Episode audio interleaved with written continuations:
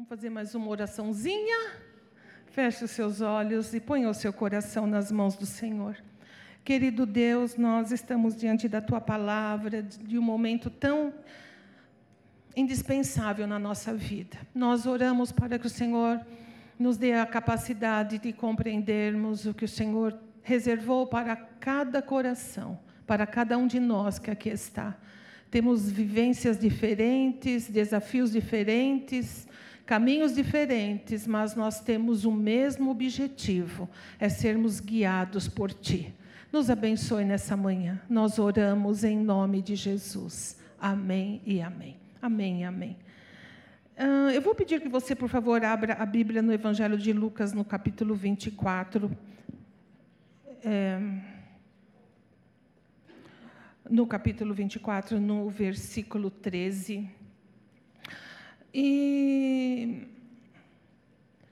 eu quero falar a respeito de um, um, tema da nossa vida muito pertinente, algo que acontece com qualquer um de nós, porque nós estamos debaixo de leis naturais e uma das leis naturais é que há estações de ano, não é verdade? Há primavera, verão, outono, inverno, e mesmo dentro dessas estações, por incrível que pareça, pode acontecer num dia de inverno, o sol brilhar, a gente sentir calor, mas pode também acontecer no verão, do céu nublar e a gente parecer que não está vivendo a estação certa, porque as coisas oscilam na nossa vida.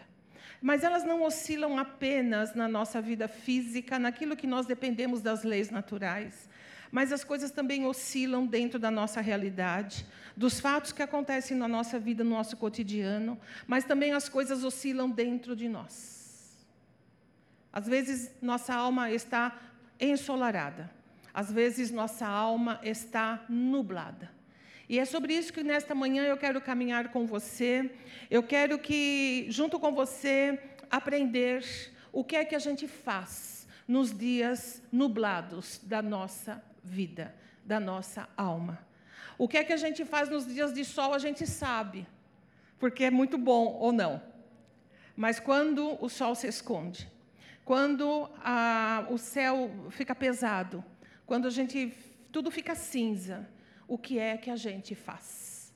E é nisso que nós vamos tratar, é isso que a gente vai conversar.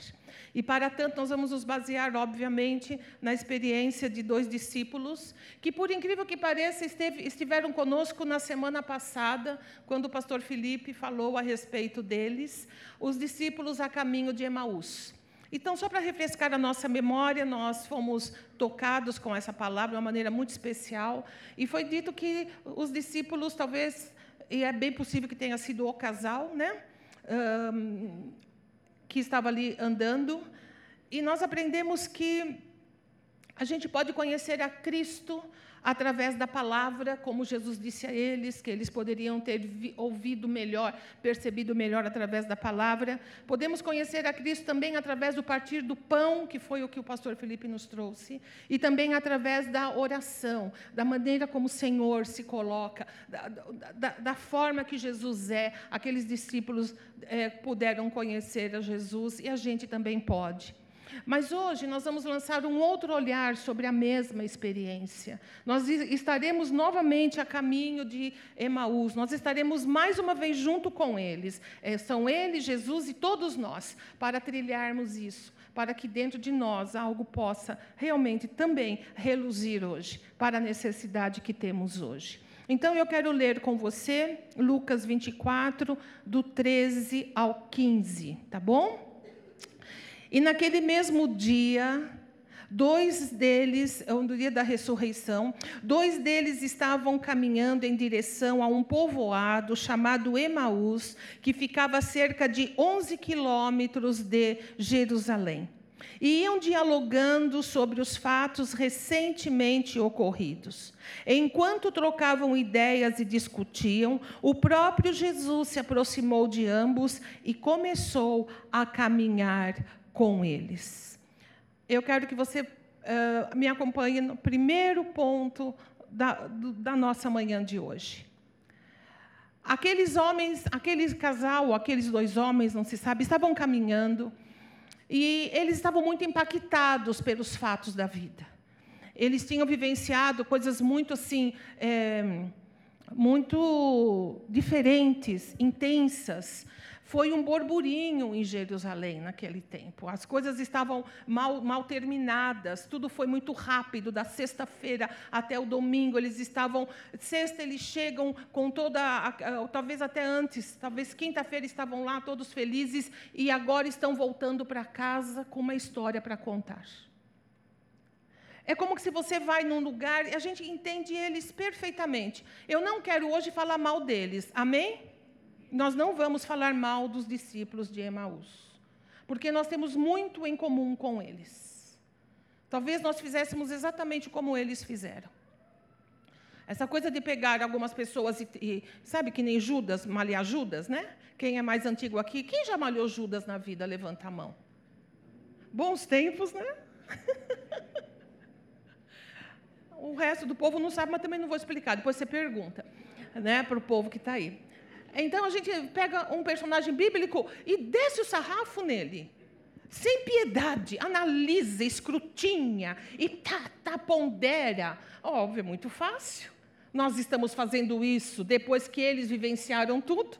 Queria ver nós no lugar deles, né? Então, com toda humildade, a gente não vai falar mal dos discípulos de Emaús, mas vamos procurar entender. Então, eles estão indo e talvez eles tenham dito assim: nossa, a gente saiu de casa tão feliz a gente foi para a festa da Páscoa, tanta coisa, e a gente está voltando agora com, com um fato tão terrível. A nossa, a gente achou que, né, que as coisas iam acontecer, estão acontecendo diferente. Sabe, nós temos como eles a capacidade de trocar ideias, de discutir e sempre estar analisando as coisas que acontecem. Pense na sua vida, pense na minha.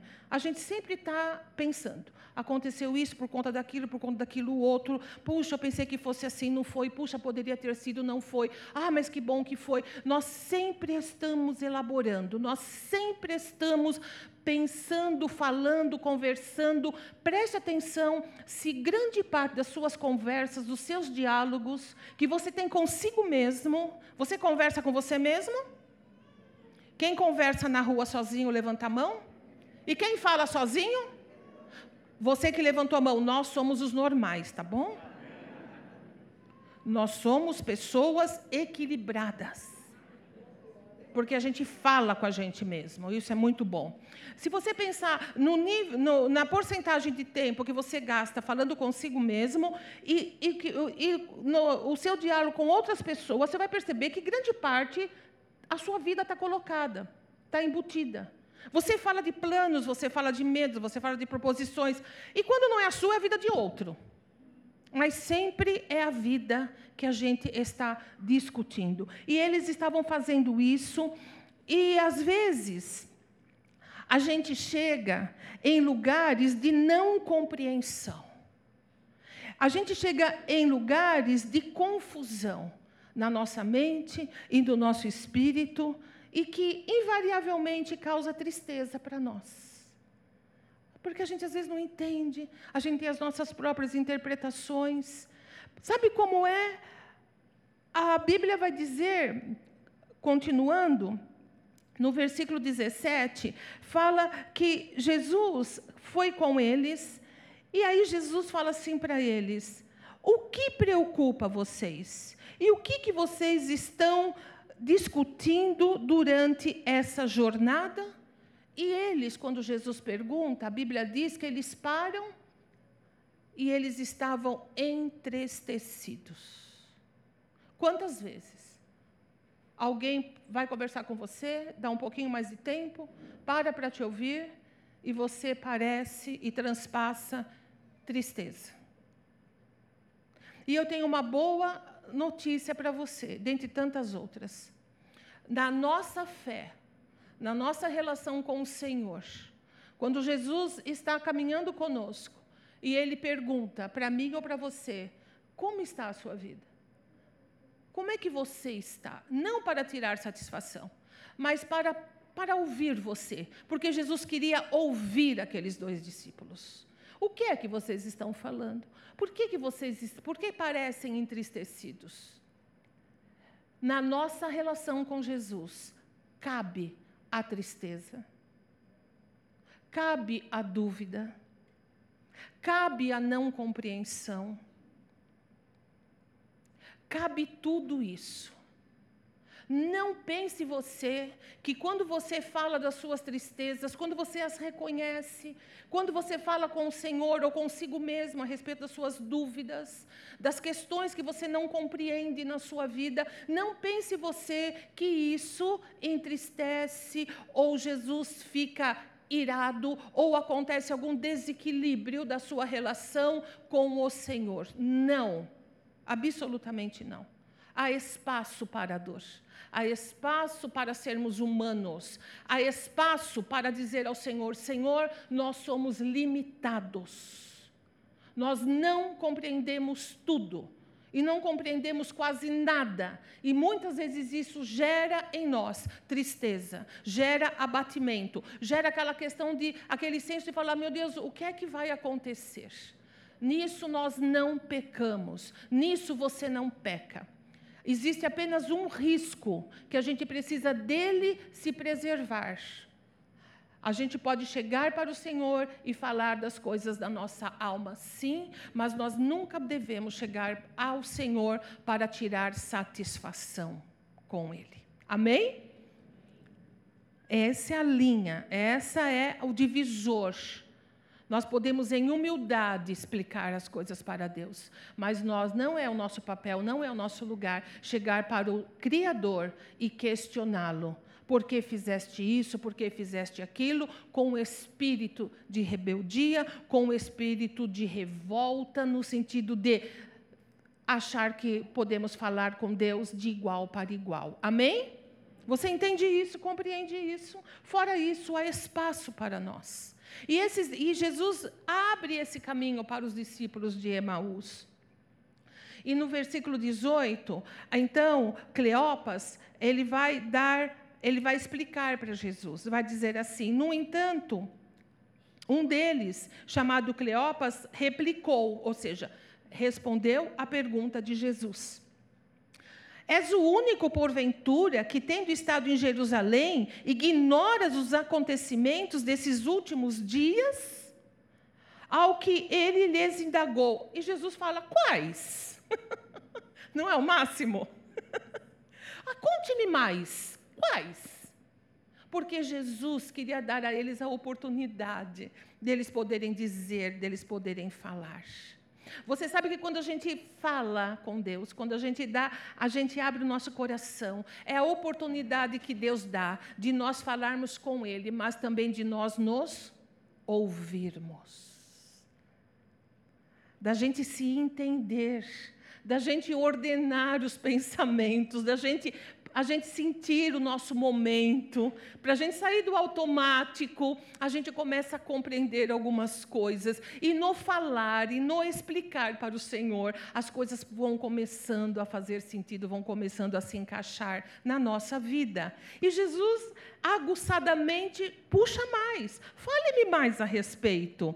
E, e eles começaram a lhe explanar. Agora é a visão a visão deles, como é que eles interpretaram tudo o que aconteceu em Jerusalém. Preste atenção, eles dizem assim: ora, o que ocorreu a Jesus, o Nazareno, que era varão profeta, poderoso em obras e palavras diante de Deus e de todo o povo.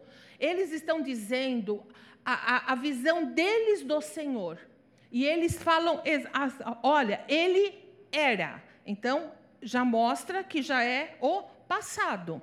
Para eles, Jesus foi um verdadeiro profeta, poderoso em obras, porque eles devem ter visto, ouvido falar dos milagres, das coisas extraordinárias, e, e, obras e palavras. Eles tinham visto as obras e ouvido palavras do Senhor diante de Deus, então eles falam, Jesus era um profeta aprovado por Deus e também diante do povo. Essa é a, a explanação deles, de como eles enxergaram Jesus.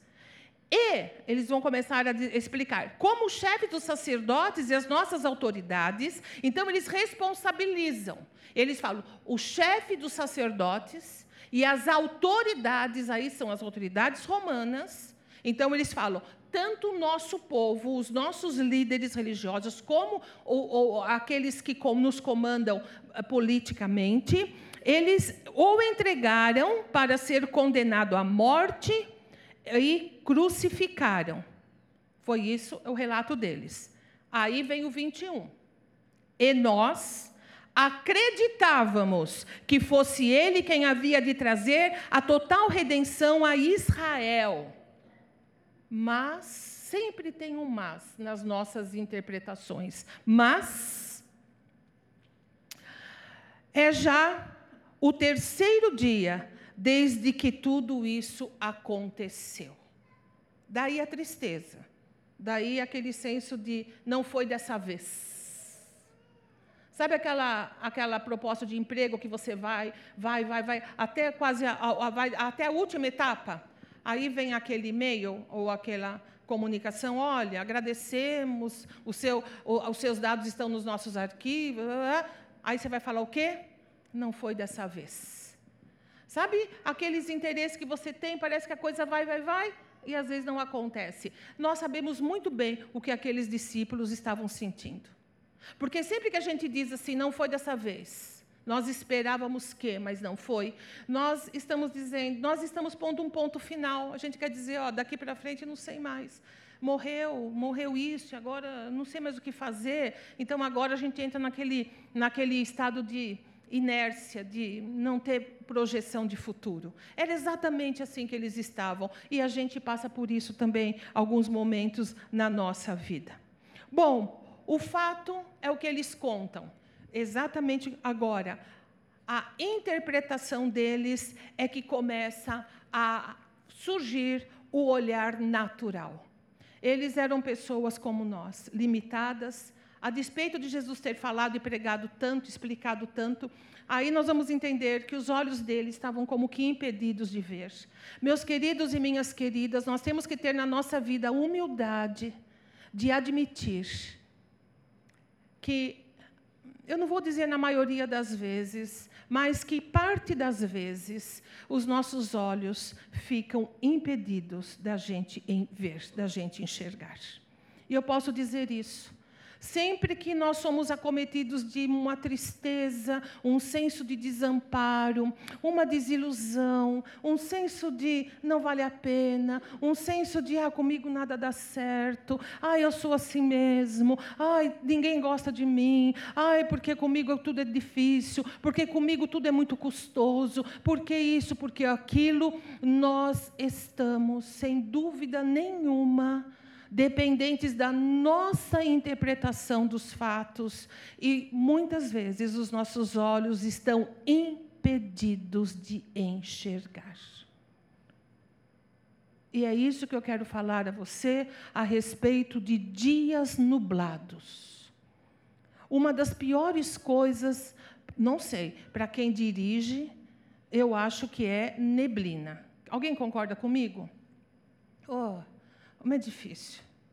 E se você tem um carro popular, que não tem aqueles faróis, sei lá, que tem para baixo, que olha para baixo, não sei como é, olha, o negócio é difícil. Dirigir na neblina é muito difícil. Uma vez, conta-se a história da minha família, de um membro da minha família, família de origem, não a minha família, a família de onde eu vim, que um deles saiu com um grupo de amigos, foi para aqui, para Mogi das Cruzes, tal, num Fusca, isso há muitos anos atrás. E o farol estava quebrado, uma neblina, conhece Mogi, né?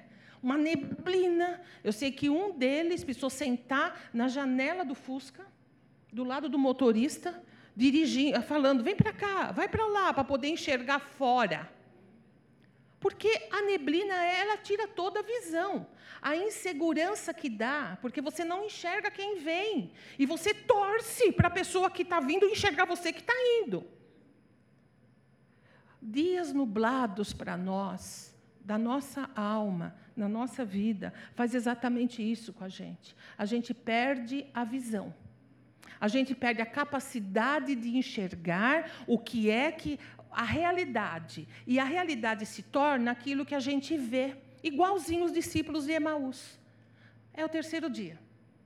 Nós acreditávamos, mas já é o terceiro dia e é tudo o que nós estamos vendo. Aí eles vão falar assim: bom, é bem verdade que também algumas mulheres, seguidoras conosco, nos assustaram. Porquanto foram de madrugada ao sepulcro, mas não encontraram o corpo de Jesus.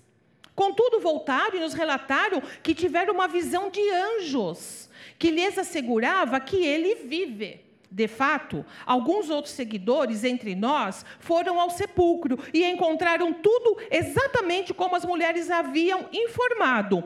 Porém, não viram a ele.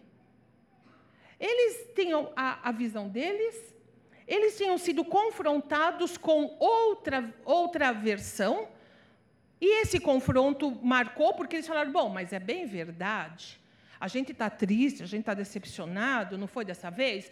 Mas é bem verdade que umas mulheres falaram que ele tiveram visões falando que ele ressuscitou, e também outros que, que foram, que fazem parte do nosso grupo, também foram ao sepulcro e falam a mesma coisa delas. Porém, uma coisa é certa: ninguém viu ele. E é aí que Jesus fala: ai, é demais, para. Chega.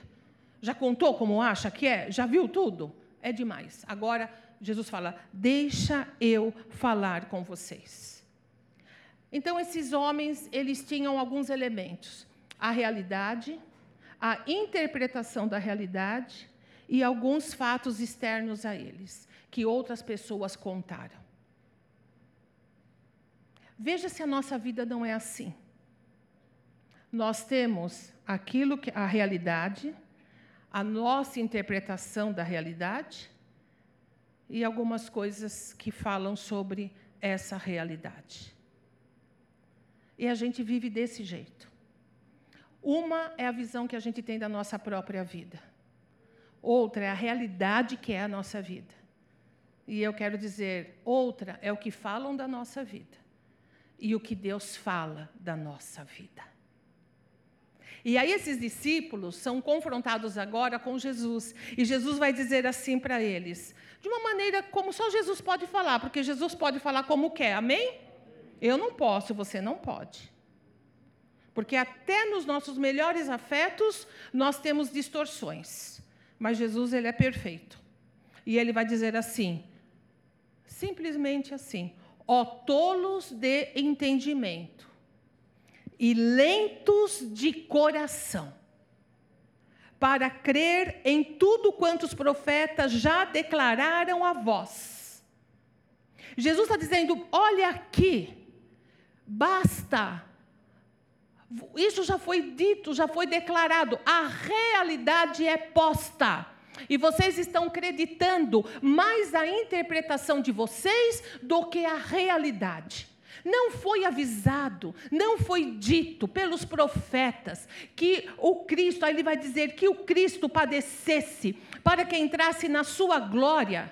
E ele, ele não para aí, e a Bíblia fala que ele começou a citar Moisés e discorreu sobre todos os profetas e explanou-lhes, explicou o que a seu respeito constava em todas as Escrituras. Jesus dá um banho de realidade neles. Jesus fala: Eu entendo que você tem a sua versão, eu entendo que você enxerga do seu jeito, mas por favor, eu quero que você saia desse estado natural de enxergar a realidade e venha para aquilo que de verdade é a realidade.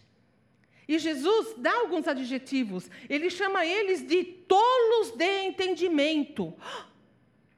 O que é ser tolo de entendimento? É Jesus que está dizendo. Uma pessoa que é, sabe, que o entendimento dela, ela, ela, usa de uma maneira equivocada.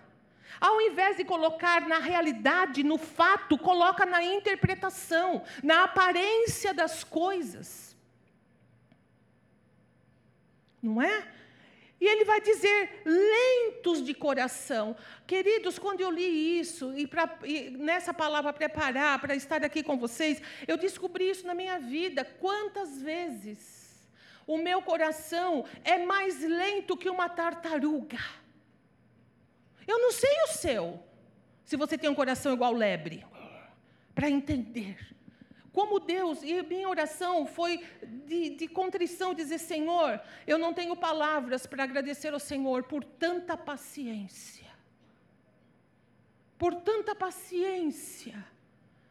Que coração vagaroso. Como é que a gente, a gente tem um coração assim tão lento? Lento para quê? Para crer, para crer não é incredulidade, você entende isso? É lentidão. A gente primeiro, a gente primeiro passa pelo estágio da nossa interpretação. A gente acredita mais naquilo que a gente vê, naquilo que as pessoas falam. A gente acredita primeiro na circunstância. A gente sofre para depois, depois de todo esse processo, o nosso coração, aí sim é, tomar a realidade da palavra de Deus, daquilo que já está determinado a nosso respeito. Você entende isso? Eu espero que você entenda. Então, a gente tira algumas conclusões. Por que é que a gente confia tanto ainda na nossa interpretação dos fatos? Porque nós somos seres humanos e nós somos, o nosso cérebro já foi programado para isso. Nós somos do mundo tangível, daquilo que a gente vê, daquilo que a gente pega, daquilo que a gente sente e a gente é, a gente é forjado nisso. Mas quando a gente entrega a nossa vida ao Senhor, a gente entra também numa outra dimensão que é a dimensão do espírito, a dimensão onde Deus atua, aonde Deus age, aonde Deus realiza. Essa dimensão, ela não é palpável, ela não é tangível, ela não é vista, porque ela é de outra dimensão. Deus não atua somente na, na, dentro do nosso mundo físico. As coisas acontecem, em primeiro lugar, no mundo espiritual. Preste atenção que enquanto eles estavam entristecidos, ah, tudo murcho, e, e não somente eles, acho que muitos estavam assim, eu estaria, você estaria. A gente ia estar lá sentado, lá numa casa qualquer, puxa vida, eu ia estar chorando, eu ia ser igual Maria Madalena, eu ia estar lá, meu Deus, vamos fazer alguma coisa. Quem é desse time? Vamos preparar o corpo, porque já dava para o morto mesmo. Outros iam, puxa, mas a gente se enganou. Não foi dessa vez. Quem é desse time? Não foi dessa vez. Outros iam falar, eu avisei. Quem é desse time? A gente estaria lá também. Mas enquanto eles estavam lá, Deus estava operando o maior de todos os milagres, a maior de todas as realizações dele. O filho dele tinha descido aos infernos e o filho dele tinha ressuscitado independente do que eles pensavam, independente das aparências, porque aparência era morte, aparência era fim, aparência era nada está acontecendo. Mas, meus irmãos, minhas irmãs, você que está aqui nesta manhã, aprenda uma coisa: a aparência não define o que Deus está fazendo. Deus não se compromete a mostrar para mim ou para você o andamento daquilo que Ele está fazendo. Amém? Ele faz. A hora dele, do modo dele. Mas Deus nunca fica inativo. Por isso, nós não podemos depender daquilo que os nossos dias nublados dizem a nós. A gente não pode não pode ser como pessoas que dirigem um carro na neblina e acha que o nosso caminho inteiro só tem neblina, não existe mais nada. Não tem estrada, não tem lateral, não tem nada, é só aquela fumaça. Não é, não é. A neblina não é a realidade. A neblina oculta a realidade. Ela não é a realidade. Eu quero contar uma ilustração para vocês. Há muito tempo atrás, é, muito, muitos anos atrás, na minha primeira viagem de avião, a gente foi para Brasília. Eu e meu marido, a gente foi. Nunca tinha entrado num avião. Então, acho que era a década de 90, veja você. Então, era um evento, né? E eu, toda feliz, entrei no avião para ir para Brasília e tal. Meus queridos e minhas queridas, acredite-me que quando o avião subiu, e quando ele pegou a altitude lá do voo, e quando eu olhei para baixo, e eu vi nuvens, e eu olhava no horizonte, e, eu, e tinha outro céu, foi a primeira vez que eu me dei conta que esse céu que a gente enxerga não é o céu de verdade. A minha ignorância era, muito, era total com relação a isso. Eu fiquei, eu fiquei pasma. Eu falei, meu Deus! Aí eu entendi por que, que tinha lugar que, tava, que tinha sol e lugar que não tinha sol. Foi só ali que eu vi, porque eu sou visual, eu preciso ver para entender. Eu entendi, eu falei, meu Deus, como são as coisas. Aí eu fiquei pensando no céu que está acima, eh, que não tem nuvem, que ele está sempre lá. E aí eu descobri que o sol sempre brilha. O sol se põe mas ele se põe aqui para nós, mas lá no outro hemisfério ele está ele tá, ele tá brilhando. Não é que ele nasce, ele só aparece, mas ele sempre está lá. O sol não desaparece. Eu comecei a entender como tudo fica tão claro e tudo é tão. Então, quer dizer, meu Deus, o inverno, as nuvens, tudo isso não é uma realidade.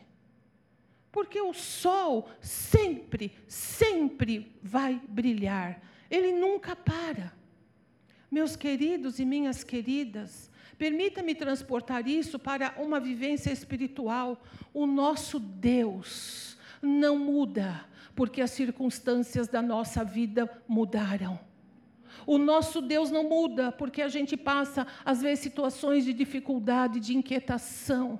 O nosso Deus não muda porque o nosso humor mudou. O nosso Deus permanece o mesmo e as coisas vão passar, e como o vento, as nuvens se vão e o sol volta a brilhar. Depois as nuvens vão voltar outra vez, mas nós temos a plena consciência que o Senhor não se demove do lugar dele.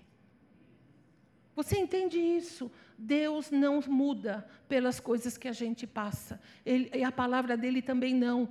Todas as coisas vão, uma hora, fazer sentido para nós.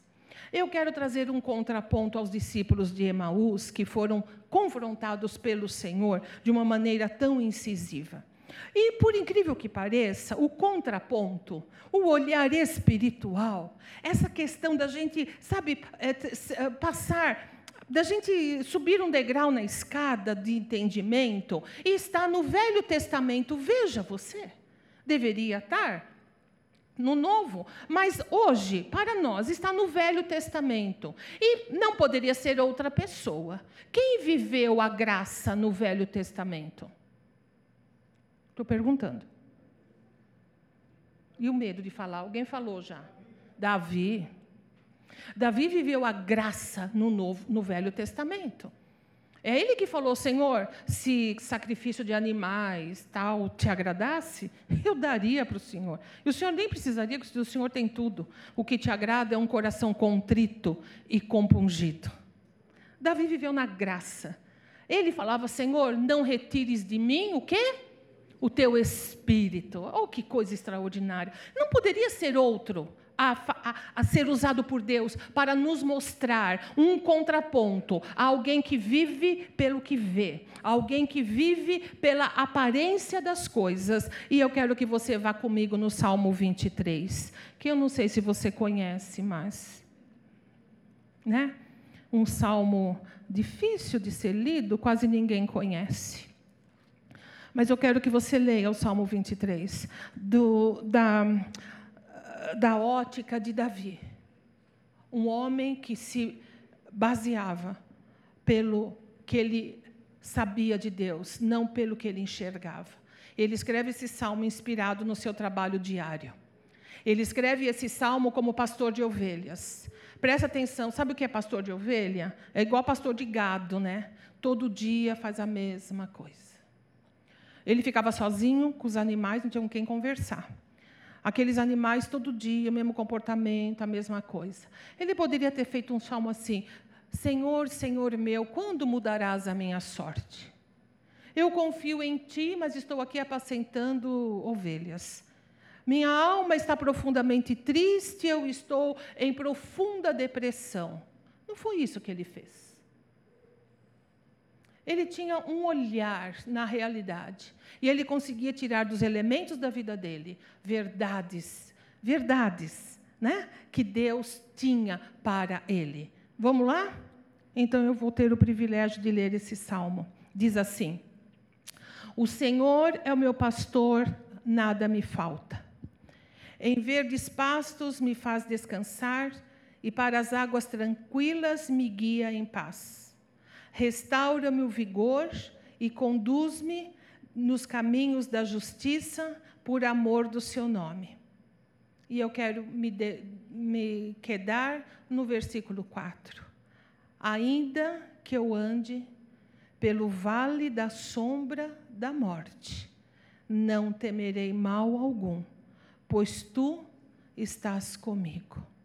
A tua vara e o teu cajado me protegem.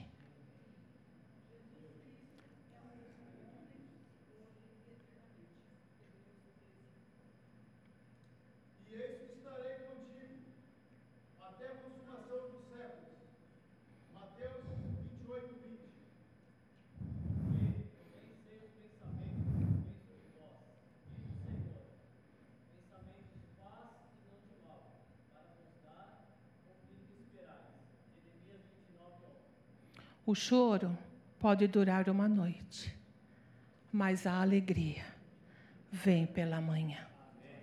Fique de pé na presença de Deus. Louvado seja o nome do Senhor.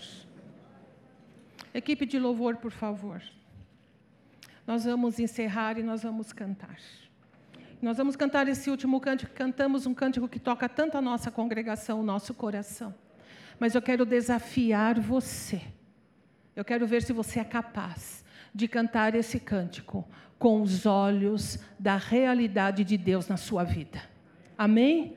Com os olhos de quem vê para além da neblina, porque o sol brilha na nossa vida sempre. As nuvens são passageiras, mas a presença e o governo de Deus são eternos para nós. E eu desafio você a cantar de todo o seu coração não olhando para aquilo que você vê, mas para aquilo que você crê. Não como os nossos amigos de Emaús, mas como Davi.